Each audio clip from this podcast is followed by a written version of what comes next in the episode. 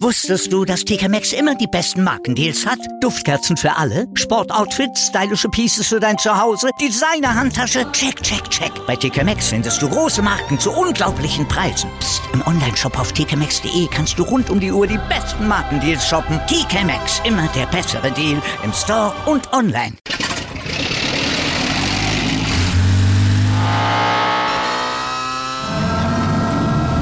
Von 0 auf 100. Aral feiert 100 Jahre mit über 100.000 Gewinnen. Zum Beispiel ein Jahr frei tanken. Jetzt ein Dankeschön, rubbellos zu jedem Einkauf. Alle Infos auf aral.de.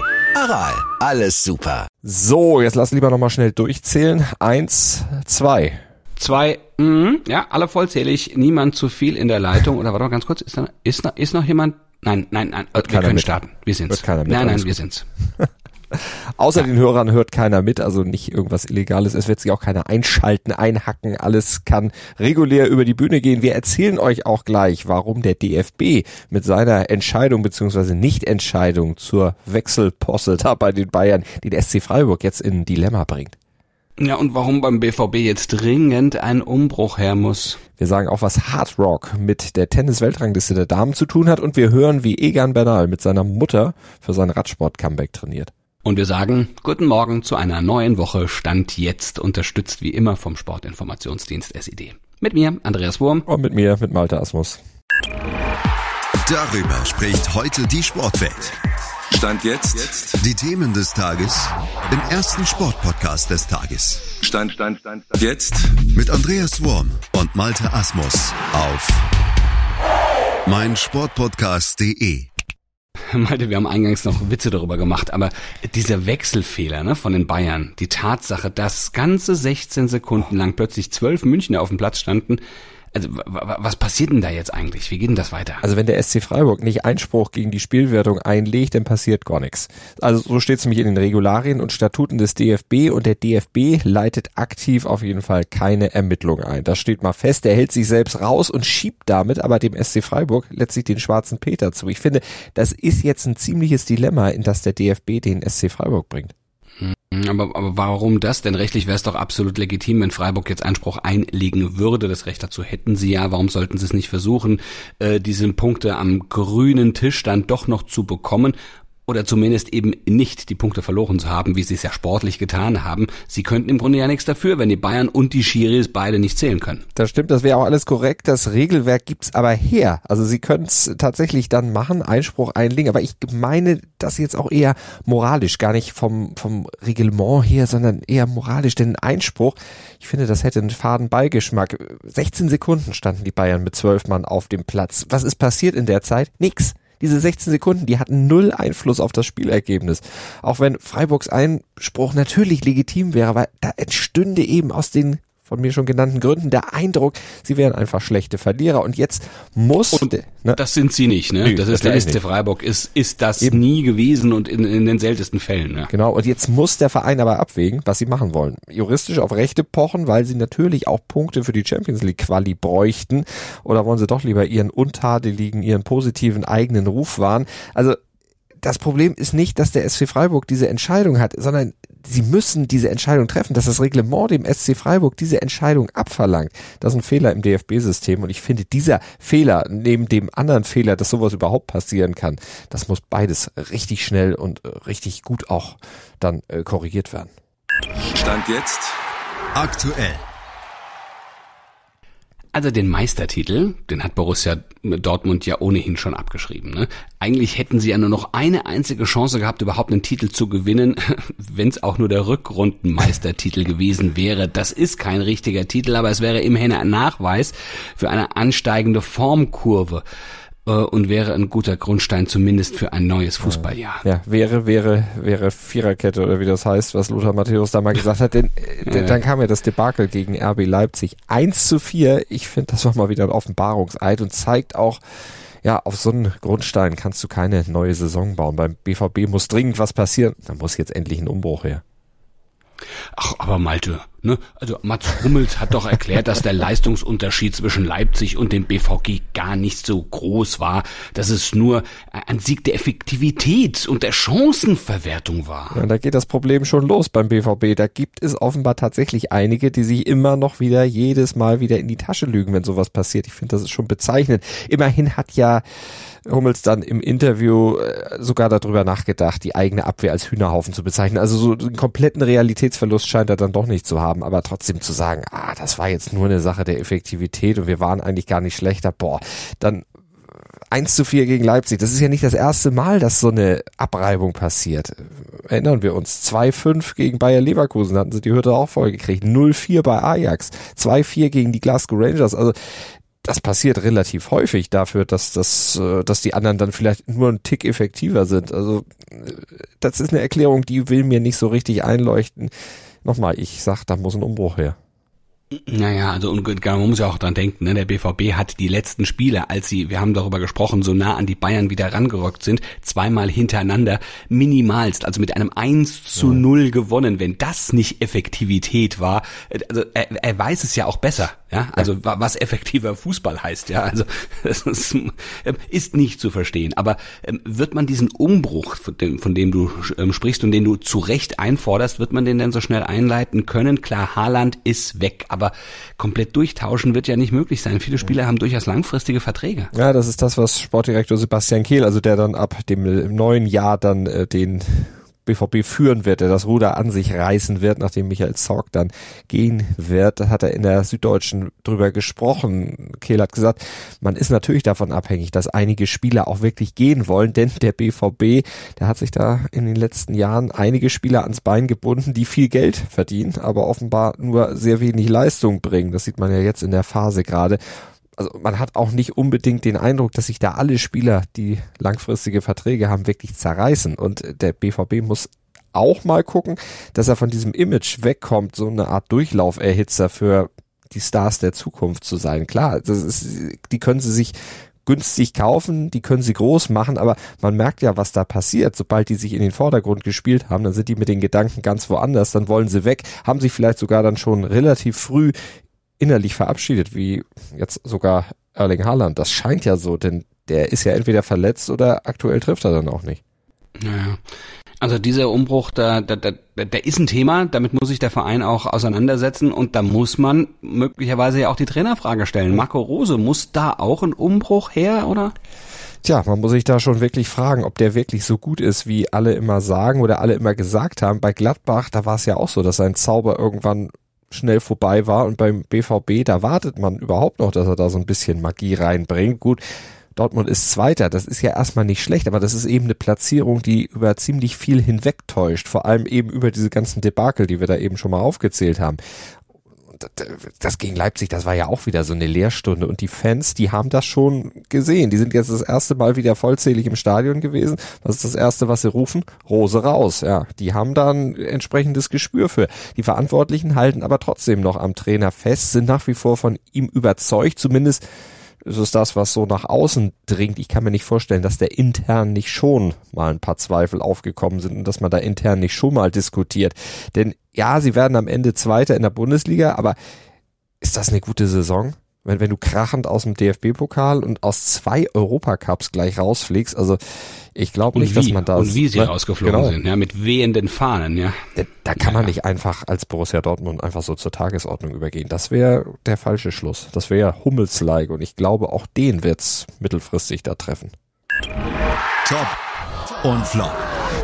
Top des Tages ist Mathieu van der Poel, denn der hat Tadej Pogacar im Duell der Giganten bei der Flandern-Rundfahrt im Radsport ausgestochen und ihm den greifbaren Triumph am Ende doch noch verwehrt. Van der Poel, der verringerte auf der Zielgeraden die Geschwindigkeit, ja fast auf Schritttempo. Pogacar zögerte in dem Moment, ja, und dann hatte er es letztlich verloren, denn am Ende, da setzte sich Van der Poel durch und holte nach 2020 seinen zweiten Sieg bei der Flandern-Rundfahrt.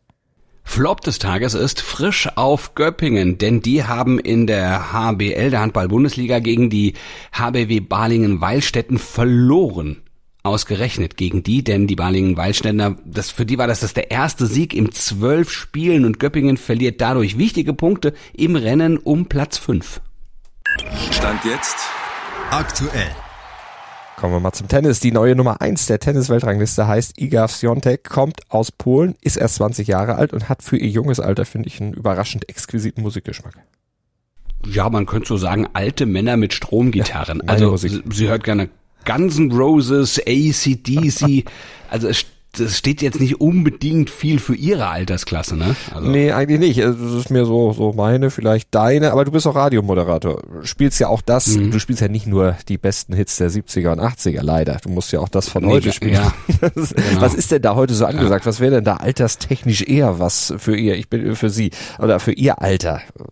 Was ist da so? Ja, also, also so, so, sowas wie Purple Disco Machine, Sophie and the Giants, Justin Bieber, The Oh. Kid Laroi, ähm, Schaus zum Beispiel, Glass Animals, Imagine Dragons oder wenn man mal in die Charts das ist ja Polen, wenn man da mal hinkommt, äh, Briska, ja, ist es äh, ähm, durchaus auch etwas, was dort komplett angesagt ist. Da siehst du halt nix mit Guns N' Roses und ACDC, also um Gottes Willen. Also da, da, nee.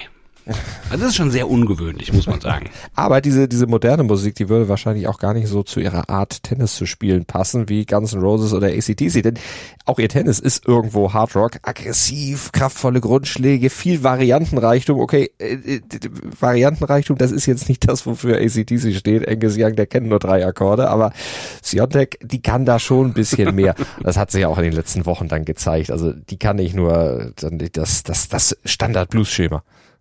Naja, die hat in Indian Wells und in Miami äh, ähm, die Sonnenturniere gewonnen, ja, äh, ja Sunshine, das sogenannte Sunshine Double geholt. Ähm, also das, das ist als erste, als, als erst vierte Spielerin nach Steffi Graf, nach Kim Kleisters und ähm, nach Viktoria Azarenka und vor allem ein absolutes Ausrufezeichen im Finale von Miami gesetzt. Mann, sie hat 6 zu 4 und 6 zu 0 gegen Naomi Osaka gewonnen. Das ist ja auch keine Laufkundschaft, ja. Und er gibt, also es war keine Brille, aber ein, ein, ein 6 zu 0.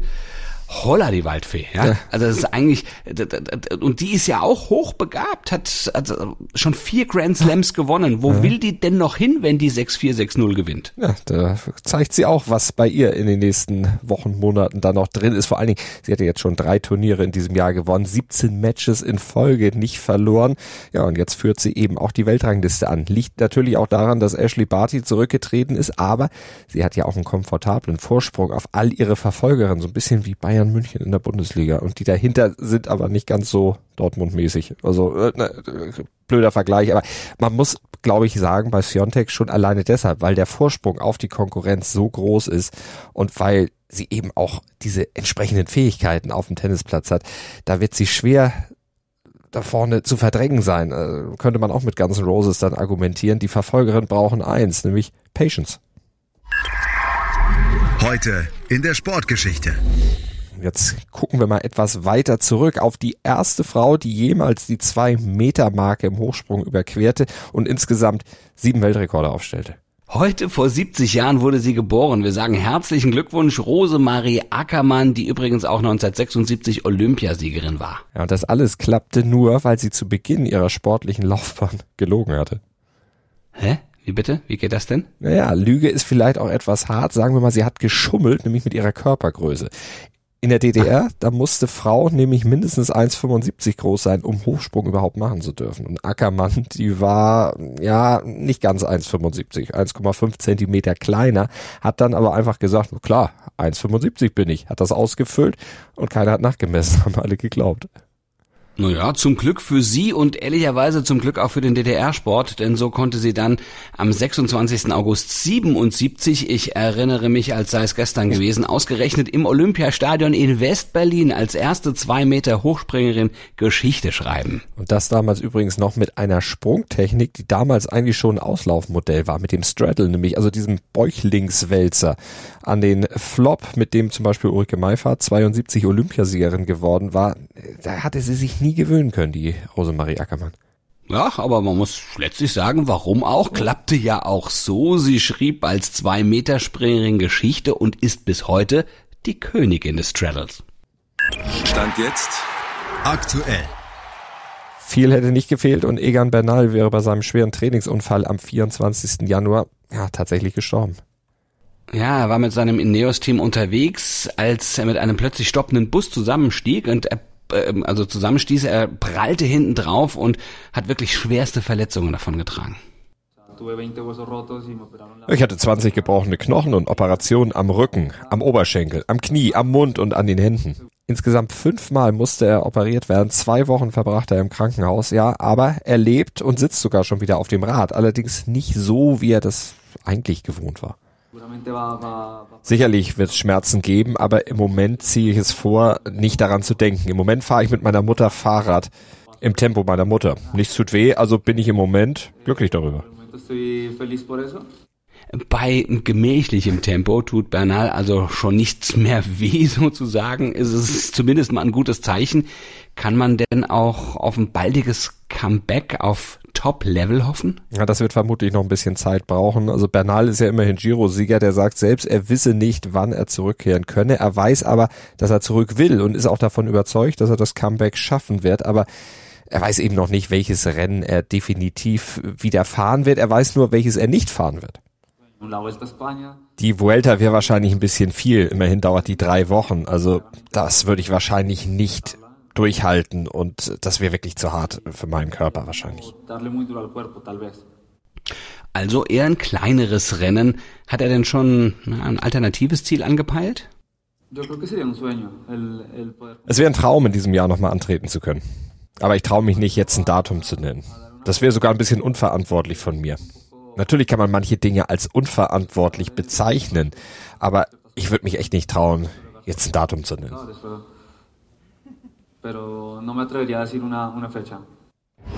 Das bringt der Sporttag.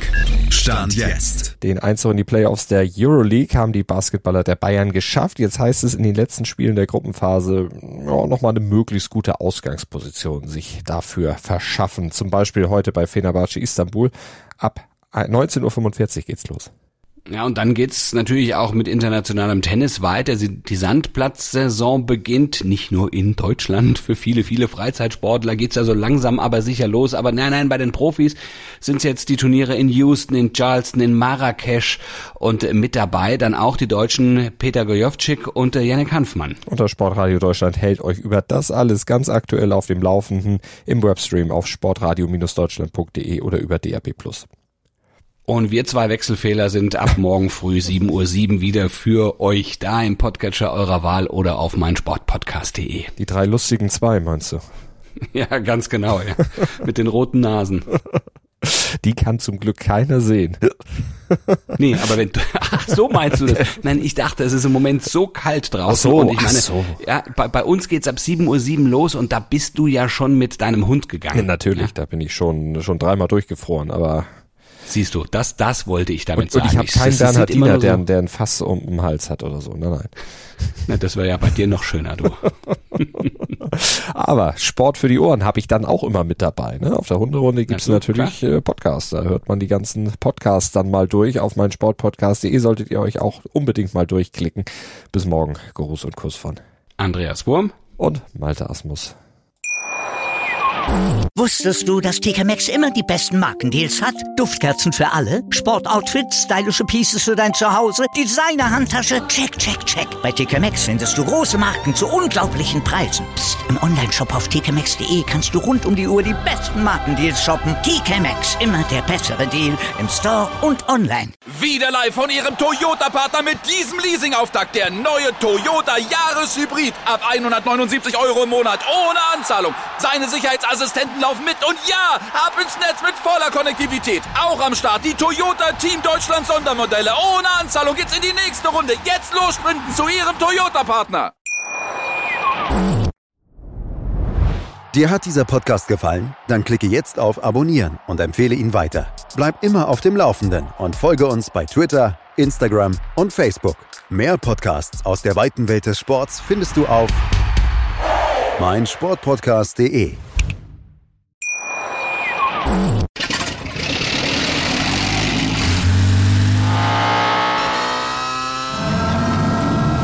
Von 0 auf 100. Aral feiert 100 Jahre mit über 100.000 Gewinnen. Zum Beispiel ein Jahr frei tanken. Jetzt ein Dankeschön, rubbellos zu jedem Einkauf. Alle Infos auf aral.de. Aral, alles super.